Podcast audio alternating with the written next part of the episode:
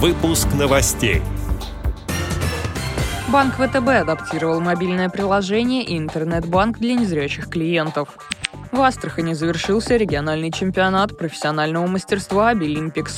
Тюменская региональная организация ВОЗ заполнила месячник «Белая трость» онлайн-мероприятиями. Печальная новость. Скоропостижно скончалась директор Смоленской спецбиблиотеки для слепых Татьяна Алисюк.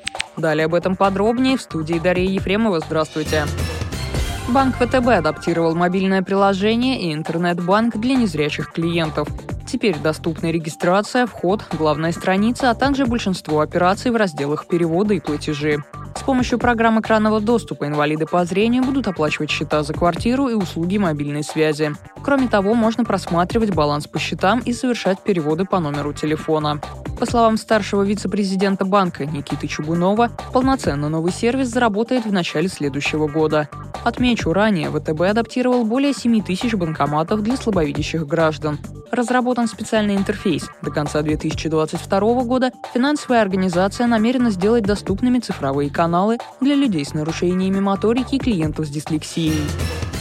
В Астрахани завершился третий региональный чемпионат профессионального мастерства среди людей с ограниченными возможностями здоровья «Обилимпикс». Для соблюдения мер безопасности мероприятие проходило в трех образовательных учреждениях региона. На конкурсе было 16 компетенций. В направлении бисероплетения участвовали два незрячих человека. Как сообщили в областной организации ВОЗ, первое место заняла Лидия Козюлина. Серебро завоевала Алина Мархабаева. Призерам вручили подарочные сертификаты в магазин, где можно приобрести расходные материалы для народно-прикладного творчества. Тюменская региональная организация Всероссийского общества слепых заполнила месячник «Белая трость» онлайн-мероприятиями. Местные организации дистанционно провели традиционные конкурсы. Так, заводоуковское подразделение ВОЗ организовало состязание народно-прикладного творчества. Фотографии поделок выставили на сайте и в соцсетях.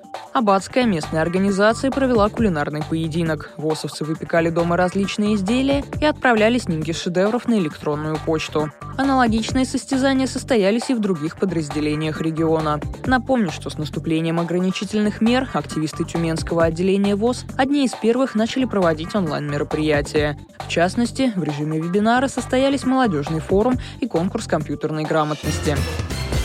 Печальная новость. На 67-м году жизни скоропостижно скончалась директор Смоленской областной спецбиблиотеки для слепых Татьяна Алисюк. Заслуженный работник культуры Российской Федерации возглавляла библиотеку с 1994 года. Коллеги отзывались о ней как о приветливом, доброжелательном, внимательном человеке. Татьяна Георгиевна пользовалась уважением среди читателей. Эти и другие новости вы можете найти на сайте Радио ВОЗ. Мы будем рады рассказать о событиях в вашем регионе. Пишите нам по адресу новости собака ру. Всего доброго и до встречи.